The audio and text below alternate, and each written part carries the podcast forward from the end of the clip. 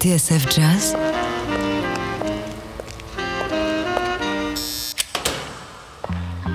Dans les coulisses de la grande histoire du jazz.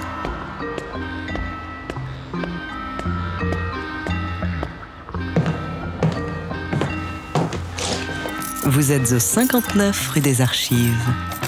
David Copéran, Rebecca Zisman, Adrien Belcout. Bonjour, bienvenue dans notre cabinet d'enquête du jazz. Salut Rebecca. Salut David. Et bonjour inspecteur. Bonjour à tous. Aujourd'hui, l'histoire du dieu de l'orgamonde.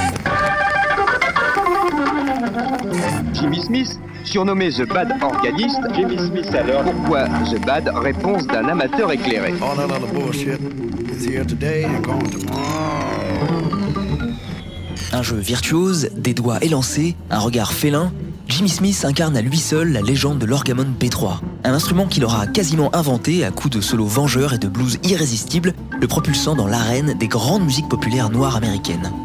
Avec Jimmy Smith, l'un des plus grands organistes de jazz américains. Good evening, madame, monsieur. Comme Charlie Christian l'avait fait avec la guitare électrique, Jimmy Smith aura défini les contours de son instrument, le sortant de l'église et créant un style et même une école qui ont marqué les années 50 et 60, ouvrant la voie à plusieurs générations d'organistes de jazz, de soul et même de rock. Comment un pianiste anonyme de la banlieue de Philadelphie est-il devenu cette icône au son reconnaissable entre mille et aux dizaines de classiques pour des labels aussi prestigieux que Verve et Blue Note? C'est ce que nous allons voir dans notre enquête du jour. Étagère 6, boîte numéro 4, dossier JS 1925, l'orgue félin de Jimmy Smith. Bienvenue au 59 rue des Archives sur TSF Jazz. David Copéran, Rebecca Zisman, Adrien Belcout.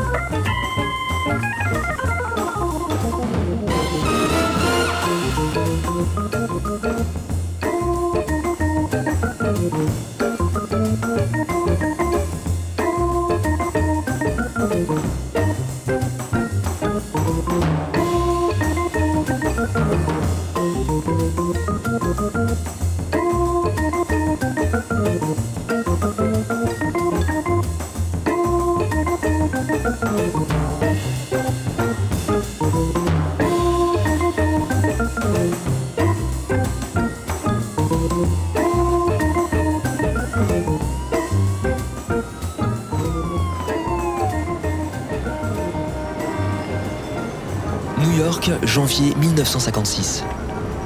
Nous sommes à l'angle de la 135e et de la 7e avenue. C'est un petit immeuble de trois étages à la façade en briques rouges, typique de Harlem. Ce soir-là, devant le Smalls Paradise, c'est le ballet habituel des Chevrolet, Buick, Lincoln et coupé Oldsmobile, tout phare dehors. Le Smalls Paradise est un haut lieu de la fête. Dans les années 20, il fut l'un des premiers nightclubs d'importance à Harlem dirigé par un noir et proposait des spectacles courus par la haute société de New York. Alors, même si depuis l'endroit a perdu de son lustre d'antan, il n'en reste pas moins un passage obligé pour les musiciens. Depuis son changement de propriétaire en 1955, on y présente les meilleurs groupes de jazz. C'est donc là, par une froide nuit d'hiver, qu'entre un homme à l'allure des plus banales. Blanc, la cinquantaine, le front légèrement dégarni, costume et trench coat de rigueur, il est photographe, fan de jazz et businessman. Son nom? Francis Wolff, un juif allemand qui a fui Berlin avant la guerre et qui s'est retrouvé à piloter une petite marque de jazz avec un ami d'enfance nommé Alfred Lyon, Blue Note Records. À l'époque, Blue Note est encore un label confidentiel. Mais ça, ça va bientôt changer. Ah oui? Lorsque Francis Wolff pénètre au Smalls Paradise, il s'apprête à recevoir une véritable claque. Sur scène, derrière un orgamon de B3, se tient un grand homme mince, aux épaules pointues, Jimmy Smith.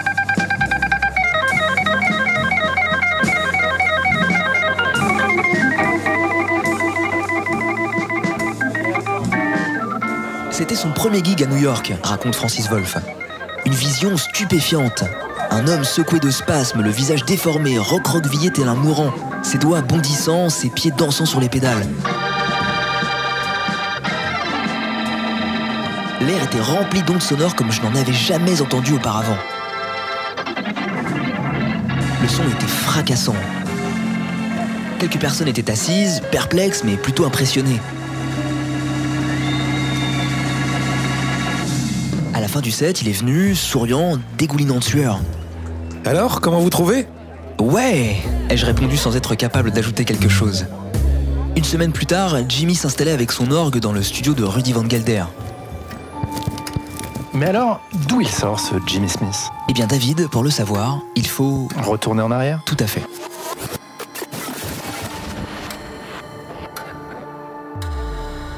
Agent Z, où sommes-nous? À Norristown, une petite ville à une demi-heure de Philadelphie. C'est là qu'est né James Oscar Smith le 8 décembre 1925. Une famille musicale? Oui, ses deux parents jouent du piano. Son père, James Senior, connaît son stride et son boogie sur le bout des doigts. Et le petit Jimmy, il va en profiter? Bien sûr. Très vite, il joue les pianistes en culotte courte. Il a 9 ans lorsqu'il se fait remarquer lors d'un radio-crochet à Philadelphie. À ce moment-là, Jimmy fréquente deux autres musiciens en herbe, les Powell. Bud, son aîné d'un an, appelé à devenir l'un des plus grands pianistes bebop, et Richie, son petit frère, pianiste lui aussi. On jouait au cow-boy ensemble, dira plus tard Jimmy Smith. Je traînais tout le temps chez eux. J'admirais Bud, ses mains et son attaque unique sur le clavier. Bientôt, Jimmy maîtrise le stride à la perfection. Et l'orgue, Agent Z On y arrive. À 16 ans, Jimmy se produit avec son père dans les clubs des environs. Il l'épaule alors dans un numéro de claquettes. Il a 18 ans en 1944 lorsqu'il est appelé par la Navy.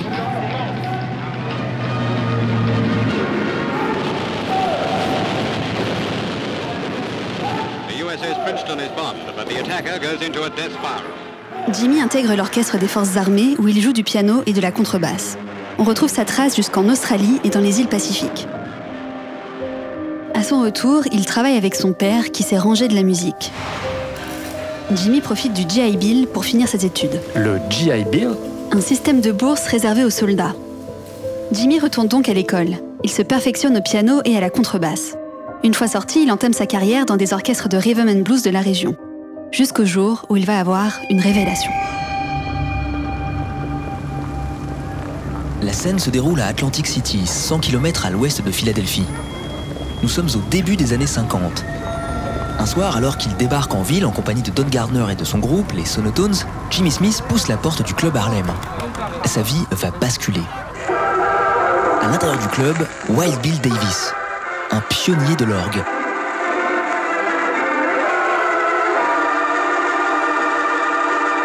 Jimmy n'en croit pas ses yeux. Il reste totalement abasourdi.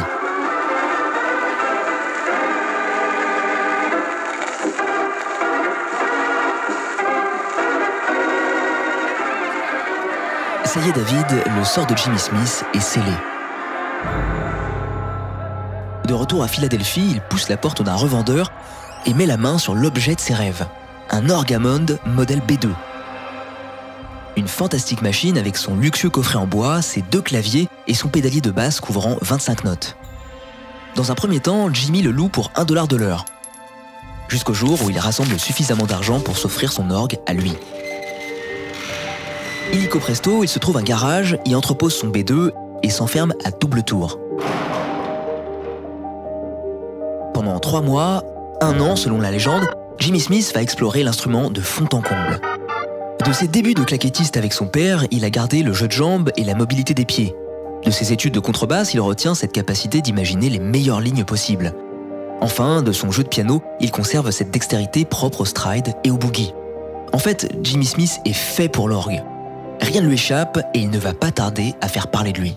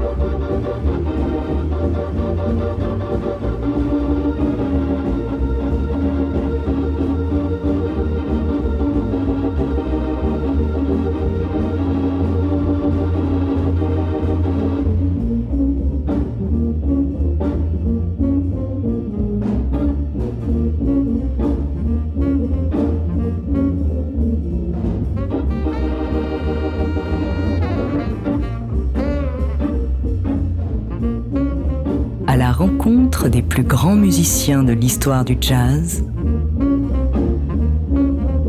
Vous êtes au 59 rue des Archives sur TSF Jazz. David Copéran, Rebecca Zisman, Adrien Belcout. Enquête sur un dieu de l'orgamond. Le dossier Jimmy Smith cette semaine dans 59 rue des Archives. C'est donc à Philadelphie, dans les années 50, que notre héros s'est fait la main sur ce curieux engin, le Hammond, soit la Rolls des claviers, un instrument à Jean Z duquel il va tirer la quintessence. Pourtant, David, à la base, rien ne prédisposait l'orgamond à devenir l'un des symboles du jazz et de la musique afro-américaine. Ah oui? Expliquez-moi ça. Eh bien, tout commence dans le cerveau bouillonnant de Lawrence Hammond, un ingénieur à la vie trépidante, né en 1895 dans l'Illinois. Inventeur de génie, curieux et touche à tout, Hammond a connu mille vies avant de se fixer à Détroit au lendemain de la Première Guerre mondiale. Détroit, la capitale de l'automobile? Exact. The Chevrolet Ford plant in Detroit is the best equipped in the world. 200 hammers and forging machines use 1,800 tons of raw material a day. The biggest motor plant in the world is needed to make the million six-cylinder engines demanded annually by the American people. Et Hammond en fait son métier. Il a le nez dans les moteurs, mais il ne peut s'empêcher de bricoler pour le plaisir des horloges et des projecteurs de cinéma. Au début des années 20, il invente même un des premiers systèmes de projection en trois dimensions. Un flop. Car si le procédé fonctionne, sa mise en place est, elle, beaucoup trop complexe. Dix ans plus tard, Hammond refait parler de lui. Cette fois, il fait un tabac avec des horloges électriques. Mais la crise, jumelée à un problème de brevet, menace de le mettre sur la paille. Hammond va devoir rebondir. Et il va le faire de manière totalement inattendue en inventant un orgue électromécanique. C'est en 1933 qu'Hammond met au point sa trouvaille. Pour cela, il s'inspire notamment du tel harmonium mis au point par un certain Thaddeus Cahill à la fin du 19e siècle. On va pas trop rentrer dans les détails, mais il est question de roues phoniques qu'on active grâce aux touches du clavier et qui tournent devant un micro composé d'une bobine et d'un aimant. Dès qu'on appuie sur une note, le mécanisme produit une impulsion électrique qui, amplifiée, se transforme en son. Dans sa Bible Les Fous du Son, parue chez Grasset, Laurent de Wild explique comment Hammond, bien aidé par son expérience en matière d'électricité et d'horlogerie, va désosser un vieux piano et y installer son système de roues phoniques. Nous sommes 30 ans après le télarmonium de Cahill, les roues se sont miniaturisées et le système électrique est parfaitement au point. En 1935, Lawrence Hammond peut commercialiser son premier orgue, le Hammond Model A.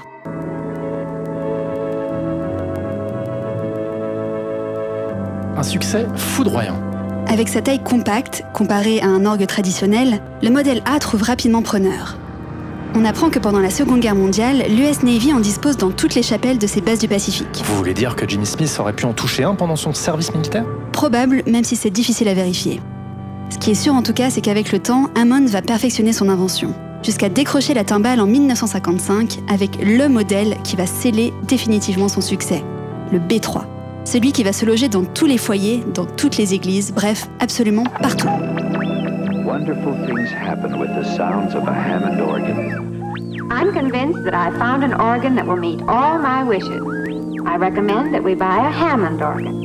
Well, that's great, Mrs. Barry, because Hammond is my choice, too. That's a familiar tone, isn't it? Here's another.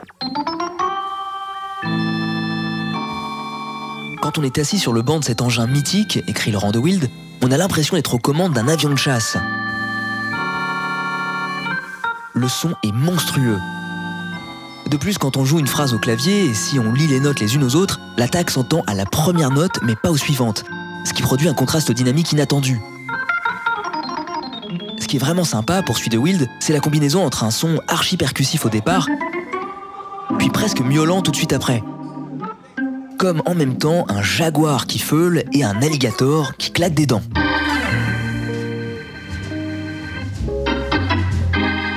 Waouh, ça donne envie. Et on comprend pourquoi très vite Jimmy Smith va succomber au charme de l'orgamond.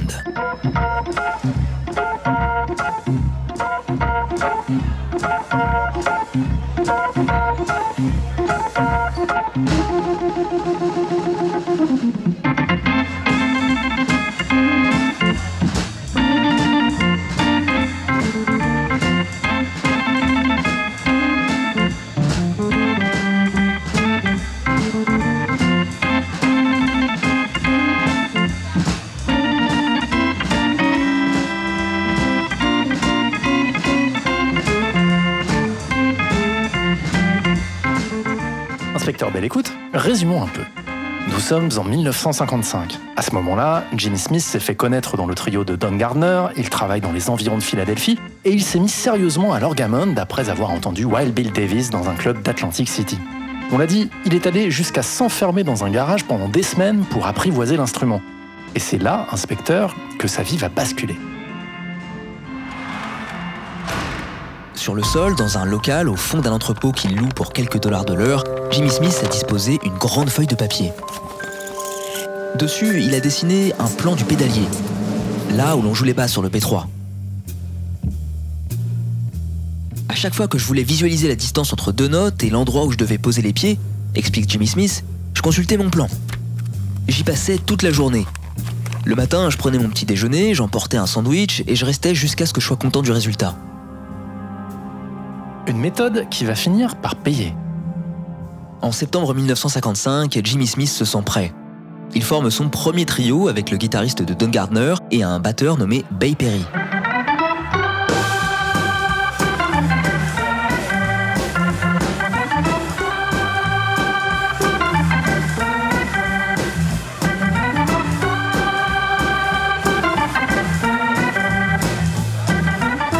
Très vite, la rumeur enfle.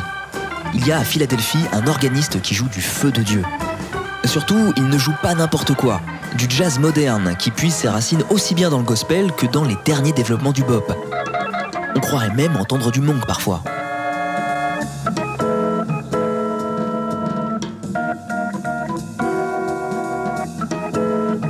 En fait, ce qui est nouveau chez Jimmy Smith, c'est qu'il introduit l'orgamonde comme instrument soliste. Outre les basses et les accords, il improvise en single note, comme un saxophone ou une trompette. Bref, il est en train de sonner la révolution. Jusqu'au moment où sa réputation va le dépasser. Alors qu'il se produit dans un club d'Atlantic City devant une foule enthousiaste, un type l'aborde à la fin d'un set. Il s'appelle Babs Gonzalez. Il est chanteur, vient de New York et connaît bien les patrons d'une petite marque de disques pour laquelle il joue les entremetteurs. Blue Note. Jimmy Smith a 30 ans et enfin, sa carrière est lancée. Thank you.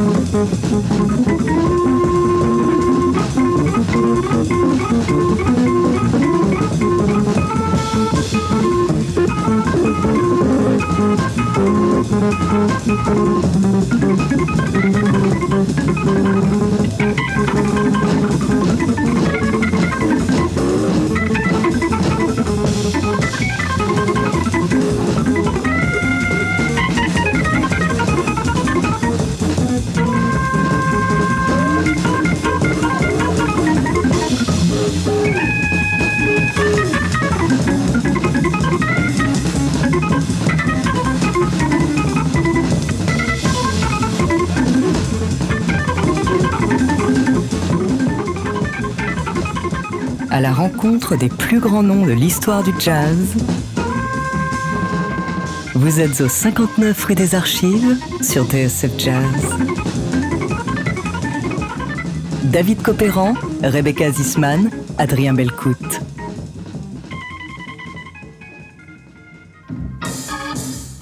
Sous les doigts de Jimmy Smith, celui qui inventa l'orgamond, c'est notre enquête du jour dans 59 rue des Archives.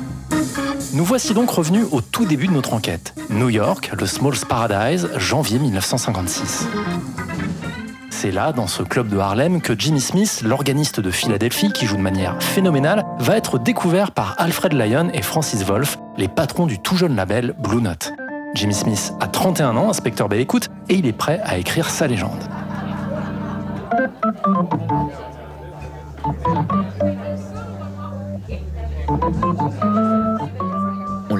Lorsqu'ils entendent Jimmy Smith pour la première fois, Alfred Lyon et Francis Wolff sont littéralement soufflés. Si bien qu'ils lui proposent tout de suite un contrat. On raconte même que Lyon a songé à lâcher Blue Note pour devenir son manager personnel. Quoi qu'il en soit, Jimmy Smith commence à faire tourner des têtes. Après le Smalls Paradise, on le réclame maintenant au Café Bohemia. Et le 18 février 56, un mois tout juste après son arrivée à New York, il est convoqué en studio. Rendez-vous est pris au 25 Prospect Avenue à Hackensack dans le New Jersey à 20 minutes en voiture de Manhattan. C'est là que l'ingénieur du son Rudy Van Gelder a installé son studio dans la maison de ses parents. Et alors, cette première séance de Jimmy Smith, comment va-t-elle se passer? Eh bien David, c'est un sacré défi, car c'est la première fois qu'on enregistre un organiste dans un salon.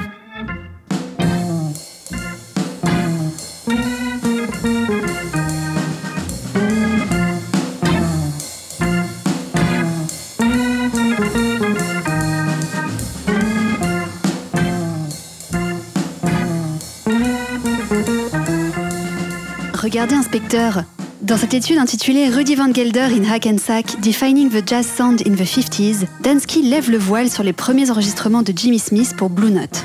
Et ce n'est pas une sinécure, je cite. Avec sa superposition d'harmoniques, le son du B3 fut un cauchemar pour les ingénieurs du son. Un problème décuplé par le fait que Jimmy Smith utilisait une cabine Leslie, une sorte d'ampli composé de deux haut-parleurs rotatifs pour les aigus et d'un tambour rotatif lui aussi pour les graves. En d'autres termes, le son de l'orgue était une cible difficile à atteindre, d'autant que c'était une cible mouvante. Rudy Van Gelder essaya plusieurs types de micros et tenta différents placements avant d'atteindre le son qu'Alfred Lyon désirait. Ce faisant, conclut Dansky, Van Gelder fut le premier à obtenir la quintessence de l'orgamond, capturant le génie de Jimmy Smith dans toute sa largeur. Et même si l'on n'est pas exactement sûr de la technique qu'a employée Van Gelder, beaucoup d'organistes pensent qu'une partie du secret réside dans le fait de brancher directement le pédalier des basses à l'enregistreur, quand le reste du son est capté à travers les micros. Une technique devenue la norme aujourd'hui. Intéressant.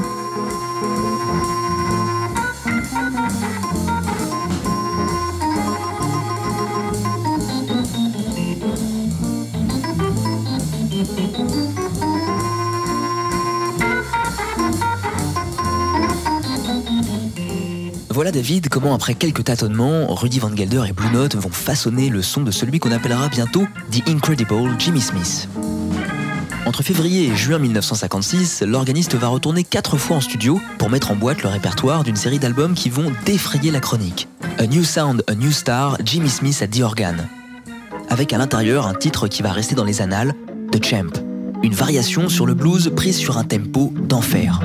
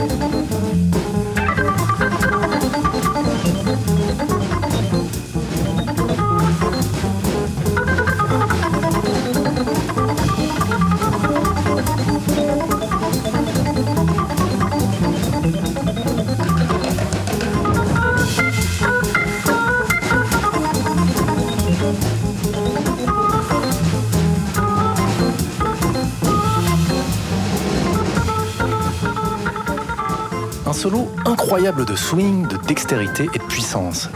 The Champ, une composition de Dizzy Gillespie, revue et corrigée par Jimmy Smith sur l'un de ses premiers disques Blue Note. Nous sommes en 1956 et personne ne peut résister à ce nouveau son. Un son qui va faire école et ouvrir la voie à toute une génération d'organistes. Babyface Willett, Freddie Roach, Big John Patton, Jimmy McGriff, Larry Young, Shirley Scott, Richard Groove Holmes. La plupart seront signés chez Blue Note et tous s'essaieront un jour ou l'autre à cette formule canonique de l'organe trio avec guitare et batterie. En attendant, inspecteur, Alfred Lyon et Francis Wolff entendent bien battre le fer pendant qu'il est chaud. The Champ est un succès immédiat, bientôt décliné sur les deux faces d'un 45 tours. Chaque fois que je jouais dans un club où il m'avait précédé, raconte l'organiste Lou Bennett dans une interview à Jazz Magazine, on me demandait de jouer The Champ. Dès le départ, se souvient Francis Wolff, Jimmy était en pleine possession de sa redoutable et exigeante machine. En plus de sa technique, il avait tout. Le feu, le feeling, le beat, l'humour. Tout cela lui conférait un son unique. Et tout était déjà là lorsqu'il a enregistré The Champ.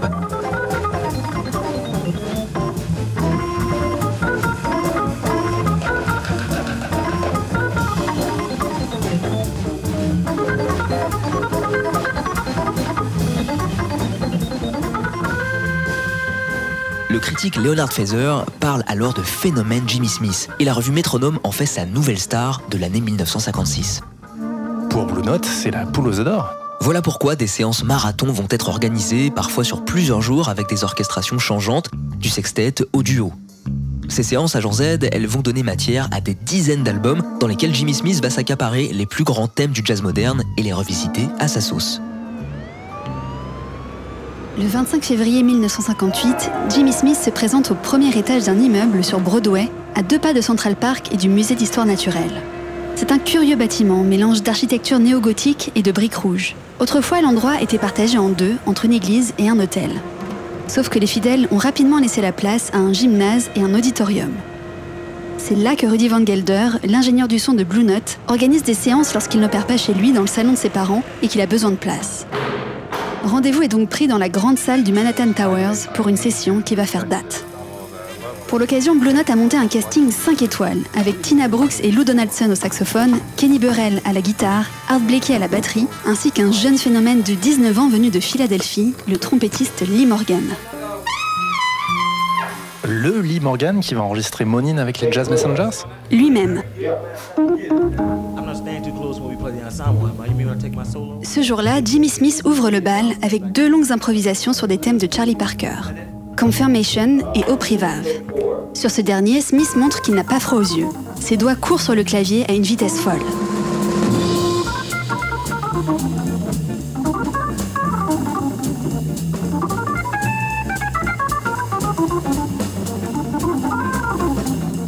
David, le clou de la séance, c'est un pur blues que Jimmy Smith va dérouler sur près de 20 minutes. Une composition que l'organiste a imaginée en pensant à l'un de ses collègues chez Blue Note, le pianiste Horace Silver, connu pour son jeu funky, qui puise sa source dans le gospel et au fondement de la musique noire. C'est donc en pensant à Silver que Jimmy Smith a composé ce blues pris sur un tempo plutôt allègre. Le titre, il nous ramène justement à l'église, The Sermon. Un morceau qui met parfaitement en valeur l'alliance entre l'orgamond et la guitare de Kenny Burrell, ce dernier ponctuant les phrases de Jimmy Smith par des traits funky d'un effet incroyable.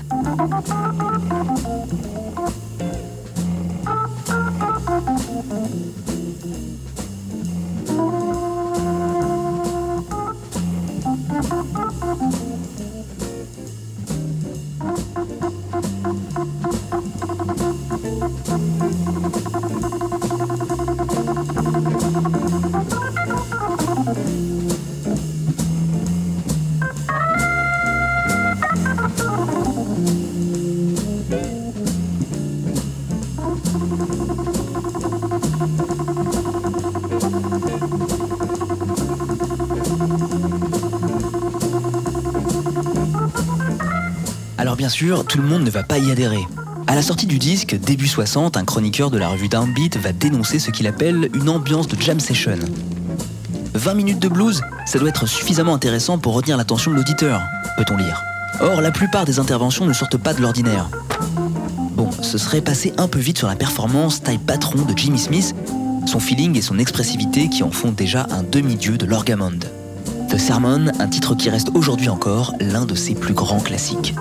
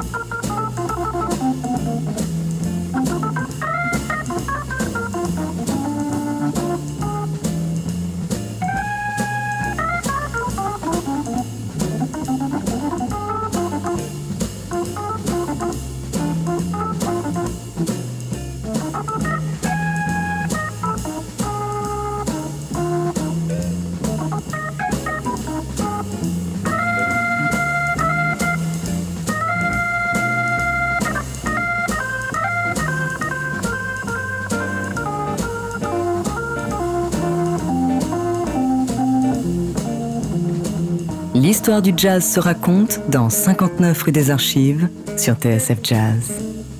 David Copéran, Rebecca Zisman, Adrien Belcout.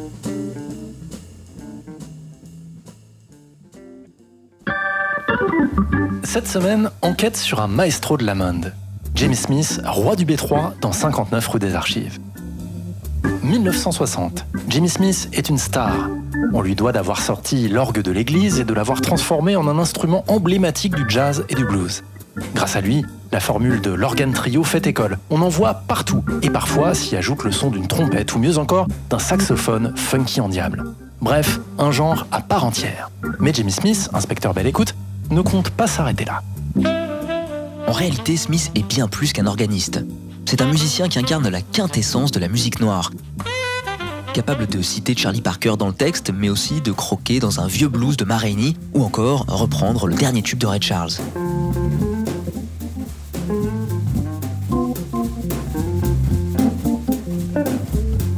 Mais ce n'est pas tout. Avec une agilité confondante, Jimmy Smith invente la grammaire de son instrument, l'orgamon de B3. En la matière, il y aura un avant et un après Jimmy Smith, tout comme il y a eu un avant et un après Charlie Christian pour les guitaristes. Son point fort, c'est d'arriver à jouer de manière si naturelle et dynamique avec un orgue dont il faut pourtant dompter les deux claviers, le pédalier de basse et les multiples tirettes qui servent à customiser le son. Et puis Jimmy Smith n'est pas qu'un soliste, c'est aussi un accompagnateur hors pair. Sur Jumpin' the Blues, extrait de l'album Midnight Special gravé en 1960, on entend bien sa manière de faire la pompe derrière le saxophone et la guitare. Écoutez.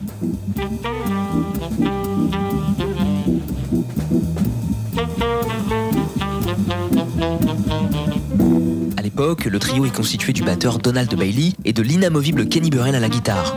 Smith, Burrell, les deux s'entendent comme les doigts de la main. Un socle auquel vient se greffer un nouveau venu, Stanley Turrentine, un saxophoniste d'obédience blues et RB qui se font merveilleusement au son du groupe.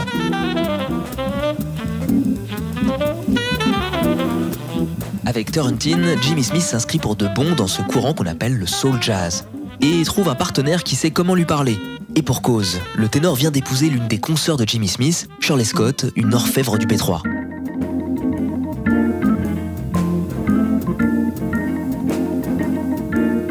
En 1960, Jimmy Smith ne lâche rien. Fin avril, il débarque dans le nouveau QG de Rudy Van Gelder, un studio flambant neuf qu'il a conçu dans une maison d'Englewood Cliffs, une banlieue chic en face de Manhattan. Au fond du studio, sous une bâche, un orgamon de C3, sorte de cousin du B3 au son et au toucher tout aussi exceptionnel. Un instrument qu'on entendra dans quantité de disques estampillés Rudy Van Gelder, comme ceux de Ray Charles ou Jimmy McGriff.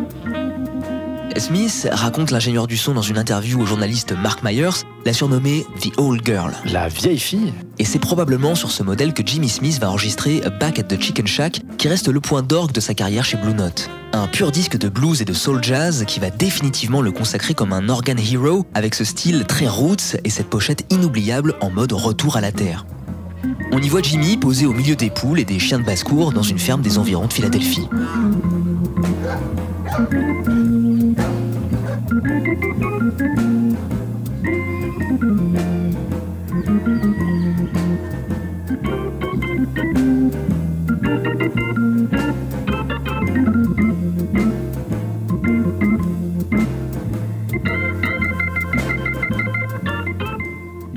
Inspecteur Belle Écoute, Back at the Chicken Shack, vous dites que c'est le point d'orgue de la carrière de Jimmy Smith chez Blue Note? Oui, car cet album, il ne va pas tomber dans l'oreille d'un sourd.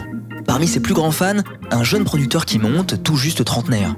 Après avoir fait ses gammes chez ABC Paramount, il est en train de créer un label de jazz qui deviendra iconique, Impulse. Et ce type, c'est? Creed Taylor. Taylor a noté le nom de Jimmy Smith sur sa liste, et il ne va pas tarder à mettre le grappin dessus. En 1962, venant tout juste de prendre les rênes du label Verve, il débauche l'organiste. Pour ce dernier, à jour Z, c'est un véritable tournant. En tant que producteur, Creed Taylor a une approche bien différente de celle d'Alfred Lyon et Francis Wolff chez Blue Note. Son objectif est de faire du jazz une musique populaire, capable de rivaliser avec la pop et la soul dans les charts. Pour cela, il ne lésine devant rien. Production soignée, arrangements orchestraux, morceaux formatés pour le 45 tours et la radio, ainsi qu'un répertoire taillé pour le succès. Dans une interview à Mark Myers, Creed Taylor explique comment sa position chez Verve, filiale de la MGM, lui permet de fabriquer des tubes. Verve avait accès au catalogue de musique de film de MGM Records et je coopérais avec eux. En général, les cadres du label m'invitaient à des réunions où ils présentaient les prochaines sorties et me donnaient les bandes. J'étais toujours au courant de ce qui allait se passer. Si la MGM sortait la musique d'un film avec un bon thème original, je pouvais obtenir une copie de la partition. No, things are still going to be the same. That's what you said before the accident. Before they took away my legs. Let him go! Voilà David comment Jimmy Smith va changer de braquet. Le 28 mars 1962, il a rendez-vous avec un big band dirigé par Oliver Nelson. Au casting, la crème des jazzman et musiciens de studio de l'époque. On y croise entre autres Phil Woods à l'alto, John Newman et Ernie Royal aux trompettes, Jimmy Cleveland au trombone et Barry Galbraith à la guitare. Ensemble, ils reprennent la musique de Walk on the Wild Side, le film avec Laurence Harvey et Jane Fonda, son splendide générique griffé soul bass et sa bande originale d'Elmer Bernstein.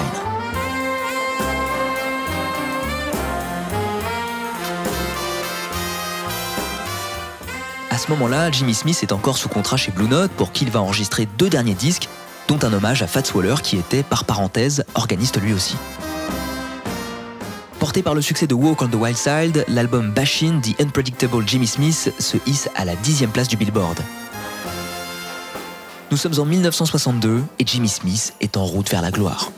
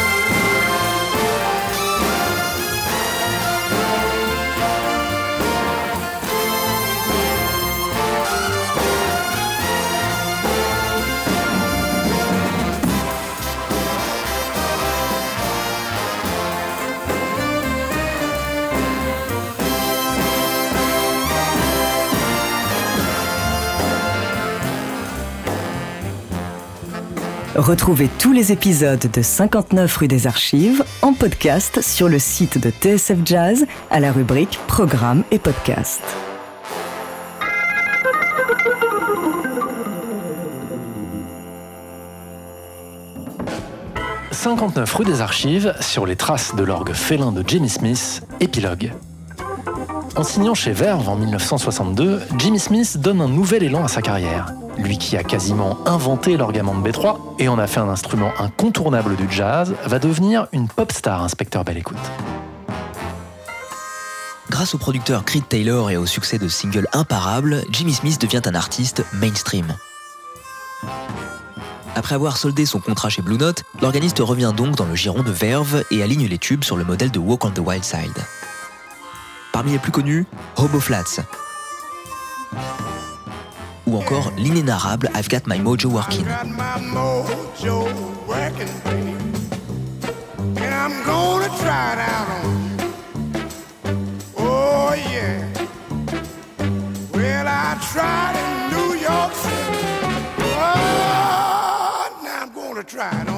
Ces thèmes, David, révèlent Jimmy Smith comme un véritable showman entertainer éminemment sympathique et volubile, lointain cousin de Fats Waller. Si la production de Creed Taylor a tendance à mettre ses longs solos d'orgue sous le tapis, aux grandes dames de la critique, Smith en revanche est dans son élément. On l'entend grogner, rugir, haranguer l'auditeur derrière son clavier.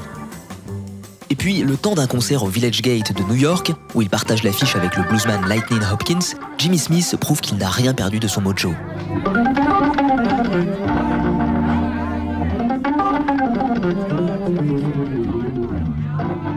Sur I Got a Woman de Red Charles, Smith fait du pur Jimmy Smith, jouant sur la répétition et les notes tenues pour faire monter la sauce. Écoutez.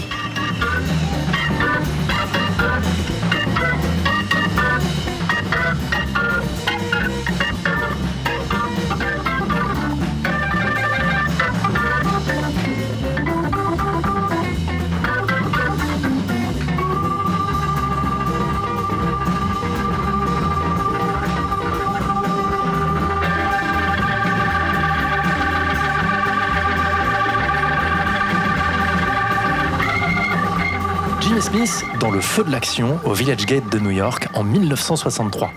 Inspecteur, c'est torrentiel. À 37 ans, Jimmy Smith est un homme expérimenté qui sait manier la fougue et capter le public. À ce moment-là, l'Europe lui fait des appels du pied de plus en plus insistants.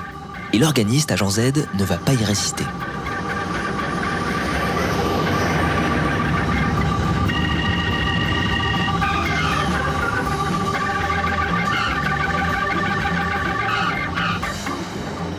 Inspecteur, j'ai retrouvé l'affiche du troisième Festival international du jazz d'Antibes-Juan-les-Pins, du 18 au 24 juillet 1962.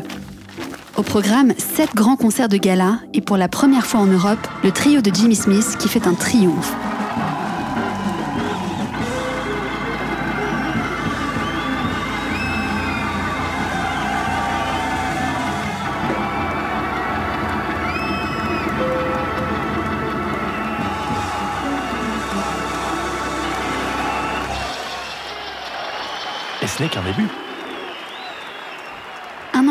Jimmy Smith est de retour sur la côte d'Azur. Cette fois, il rencontre Alain Delon sur le tournage des Félins, un film de René Clément avec Jane Fonda, dont la musique est signée par un jeune trentenaire nommé Lalo Schifrin. Le film, commandé et distribué aux États-Unis par la MGM, sortira là-bas sous le titre Joy House. Jimmy Smith, Alain Delon, la rencontre fait suffisamment d'étincelles pour que l'organiste lui compose un thème, Delon's Blues. Très bien. Il y a quelque temps, j'ai enregistré pour Alain Delon. Vous le connaissez tous. That I did a recording for Alan Delon. Of course, you know Alan Delon, the French actor here in Paris.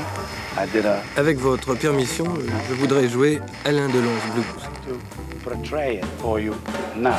May I?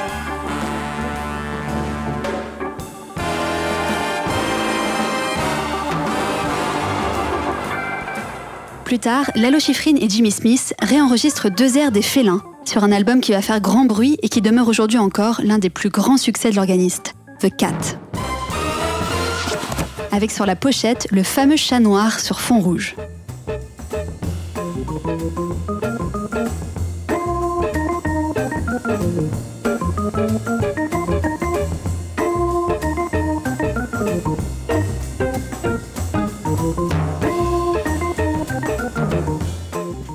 Connue en revanche, la bande originale que Jimmy Smith va enregistrer en 1965 pour La métamorphose des cloportes de Pierre Granier de Fer.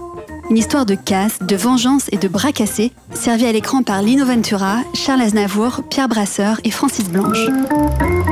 Nous n'avons pas interrompu vos activités pour vous écouter philosopher sur l'existence, aussi brillante que soient vos idées. Mon camarade vous demande où est Rookmouth. Vous le lui dites Je te commence à coup de latte et je te termine au rasoir. La musique, elle, est un petit trésor de jazz et de blues. Et l'occasion pour Jimmy Smith, une fois n'est pas coutume, de mettre la pédale douce. Et si je te sautais sur le bide Hein Mais qu'est-ce que t'es venu chercher L'horoscope du jour. Tiens, ça peut t'aider. Jimmy Smith reviendra souvent en France, au festival d'Antibes ou encore à Paris en 1965 et 1969 pour des soirées mémorables à la salle Playel organisées par Franck Teno et Daniel Philippaki. Sur le concert de 69, filmé pour la télévision, on peut se rendre compte de sa technique phénoménale. Une main gauche solide et une main droite qui rebondit d'un clavier à l'autre de manière hypnotique.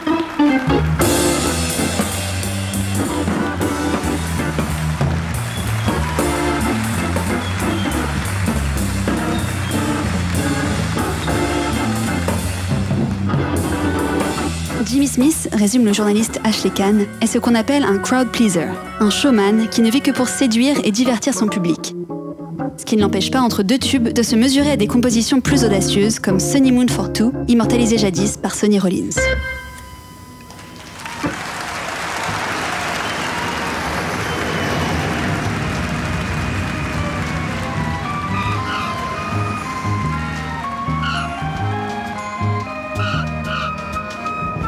Retour aux États-Unis, Smith fait feu de tout bois.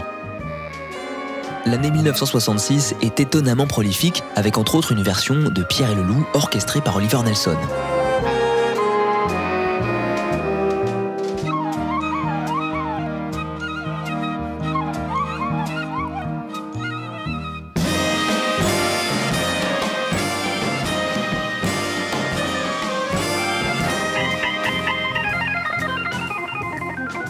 Un disque de blues où Jimmy chante sur les pas de Muddy Waters. I'm gonna make you pretty girl.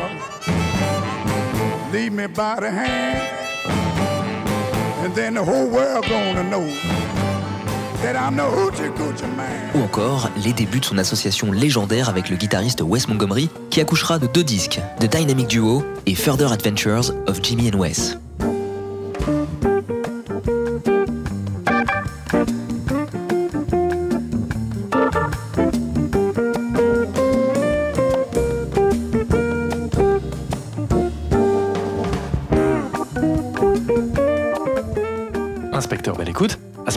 Jimmy Smith est au sommet de sa gloire. Oui, mais il ne va pas tarder à prendre du chant. À la fin des années 60, les séances se font plus rares. Et Jimmy Smith doit composer avec la perte de ses deux partenaires privilégiés, Wes Montgomery qui s'éteint brutalement en 1968 et Oliver Nelson qui s'installe à Los Angeles où il travaille pour la télévision jusqu'à sa mort en 1975. Jimmy Smith, lui, profite de la fin de son contrat chez Verve en 1972 pour prendre une semi-retraite. Bien sûr, il pointe son nez de temps en temps en studio où il opère un virage funk et soul assumé. Il faut dire que le son de l'organe trio, typique des années 50 et 60, est passé de mode.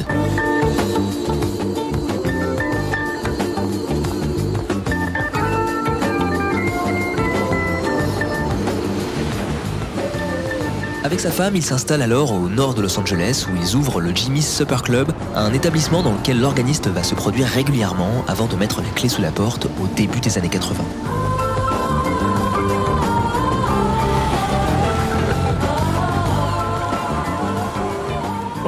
Jimmy Smith ne va pas tarder à rebondir. Et ce, alors qu'EMI est en train de relancer le label Blue Note sous la houlette de Bruce Lundvall. Lundvall entreprend alors de signer d'anciennes gloires du label.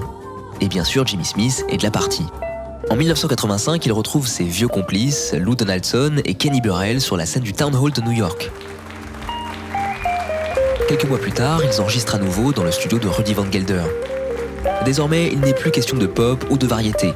Jimmy Smith retourne à ce qu'il sait faire de mieux. Un jazz pur et dur, matiné de funk.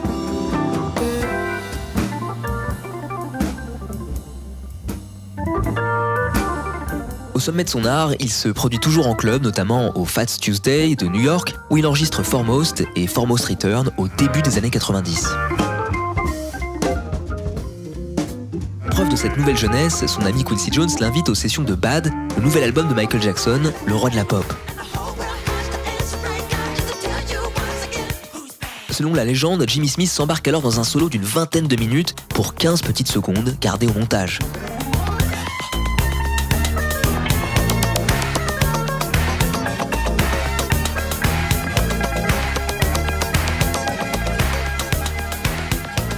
Et oui, le solo sur Bad, c'est lui.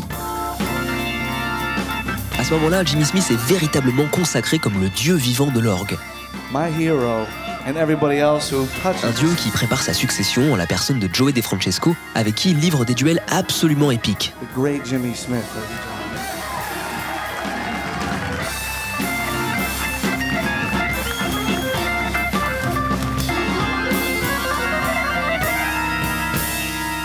Et puis à Jean Z, il y a la génération hip-hop qui redécouvre alors l'immensité du catalogue Blue Note et voit dans les grooves de Jimmy Smith une source d'inspiration sans limite. Effectivement, inspecteur. Les Beastie Boys dans Root Down, De La Soul dans Skip to My Loop, ou encore Drake, qui samplera la voix de Jimmy Smith sur son album Nothing Was the Same, sauront s'en souvenir. So we hope you enjoy listening to this album half as much as we enjoy playing it for you. Because we had a ball. Only real music's gonna last. All that other bullshit is here today and gone tomorrow. En 2000, Jimmy Smith enregistre un dernier album avec une constellation de stars. Dr. John, B.B. King, Keb Mo et Etta James, entre autres, avant de se retirer dans la banlieue de Phoenix, dans l'Arizona. C'est là que son manager le retrouvera mort le 8 février 2005, à l'âge de 79 ans. Point d'orgue pour un homme qui aura révolutionné l'usage de son instrument, ouvrant la voie à des générations d'artistes de Larry Young à Rhoda Scott, de Jimmy McGriff à Joey DeFrancesco. Avec son son généreux et virtuose, Jimmy Smith aura tiré la quintessence de cette grosse machine qu'était l'orgamon de B3. Il l'aura sorti de l'église pour en faire l'un des instruments phares du jazz et de la musique populaire américaine. Un comble quand on pense que Lawrence Hammond, le père du B3, n'avait pas du tout envisagé ce genre de destin pour son invention. C'est ce qu'explique Laurent de Wild dans ses Fous du son. Hammond n'était pas particulièrement fan des musiques noires. Il n'a jamais pensé que son orgue servirait à jouer cette musique-là. Il estimait qu'il n'était pas fait pour ça, que c'était un contre-emploi. Mojo working, babe. And I'm gonna try it on you. Oh, yeah. I got my mojo working, babe. And I'm gonna try it out on you. Oh, yeah. Well, I tried in New York City. Oh, now I'm gonna try it on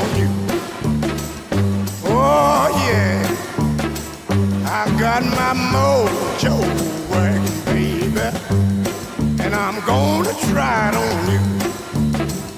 Oh, look later, I'm got my mojo working, baby. Yeah, yeah, yeah, I'm gonna try it on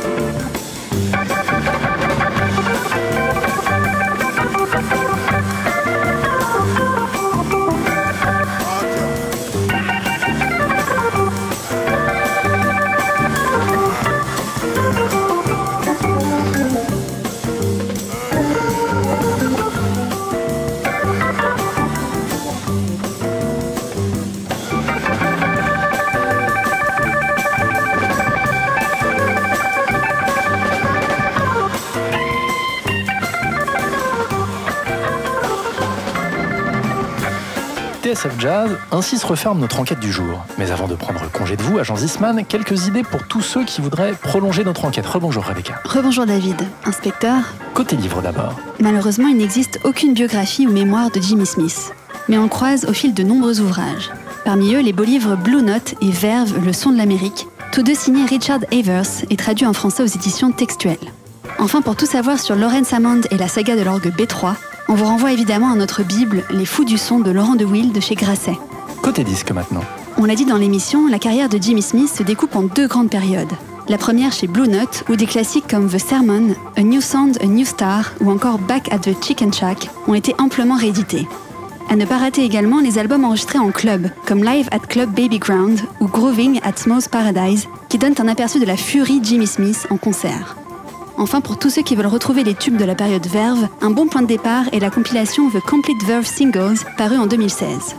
À noter enfin le DVD de la collection Jazz Icons, consacré à Jimmy Smith, qui reprend le fameux concert de Playel en 1969. Un régal pour les yeux. Merci agent Zisman, merci inspecteur Belle Écoute. 59 rue des Archives, une émission réalisée par Eric Holstein avec le précieux concours de Maxime Vanderbeck. Toutes nos enquêtes en podcast sur le www.tsfjazz.com et sur l'iTunes Store d'Apple. N'oubliez pas d'éteindre la lumière en partant et surtout, gardez les oreilles grandes ouvertes. Salut Adrien, salut Rebecca. Salut David. Et à la semaine prochaine.